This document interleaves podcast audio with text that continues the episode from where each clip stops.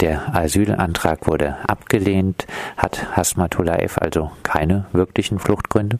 Doch, die hat er auf jeden Fall. Also er hat ja kurz nach seiner Rückkehr nach Deutschland schon seine Anhörung bekommen und äh, das war die längste und intensivste Anhörung, die ich jedenfalls bisher miterlebt habe. Er hat äh, auf jeden Fall sehr gewichtige Fluchtgründe. In einem ersten Interview, das schon im Sommer 2017 mit ihm geführt wurde, da hat das Bundesamt auch die Tendenz zum Flüchtlingsschutz äh, schon bereits vermerkt gehabt.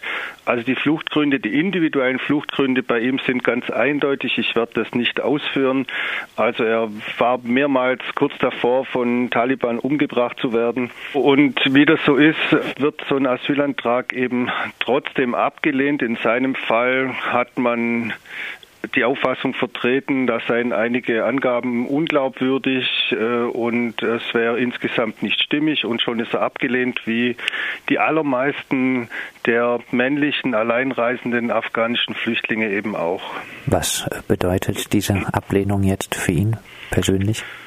Wie fühlt das er sich damit? Das bedeutet zunächst mal nur, dass er zum jetzigen Zeitpunkt kein Aufenthaltsrecht in Deutschland bekommt, dass er eben eine Klage gegen die Ablehnung des Asylantrags einreichen musste, dass er jetzt warten muss bis zur Entscheidung des Verwaltungsgerichtes und bis dahin ist er natürlich auch sicher, weil die Klage aufschiebende Wirkung hat. Trotzdem, also es geht ihm nicht gut. Er leidet unter der Tatsache, dass der Asylantrag abgelehnt wurde. Er versteht es nicht.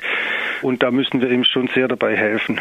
Hasmatullah, unglaubwürdig. Was sagst du dazu? Naja, er ist ein junger Mann. Ich kann es eigentlich gut verstehen.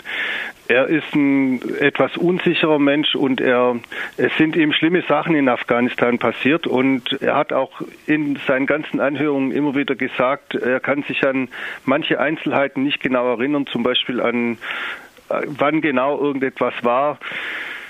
Und äh, er macht den Eindruck einer ziemlich belasteten und traumatisierten Person. Und wenn dann so in einer Anhörung verlangt wird, jetzt sag mal, wann das ganz genau war und was da ganz genau passiert war und wie der und der Mensch ganz genau hieß, und er kann dann keine ganz genauen Angaben machen, äh, dann kann ich schon verstehen, wie das Bundesamt dann geurteilt hat. Äh, das geht sehr schnell, dass dann eben Unglaubwürdigkeit unterstellt wird. Er klagt nun also gegen diese Ablehnung. Wie hoch sind die Chancen, dass er mit der Klage Erfolg hat? Ich vermute, dass die Chancen gut sind, wie bei vielen anderen afghanischen Geflüchteten auch. Äh, die Zahl der Klagen vor den Verwaltungsgerichten, die erfolgreich sind, äh, sind gestiegen bis äh, ungefähr fast 50 Prozent.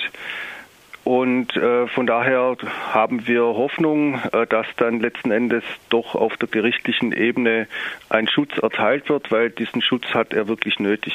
Hasmatullah F., aber also kein Einzelfall, sondern er steht für viele andere auch.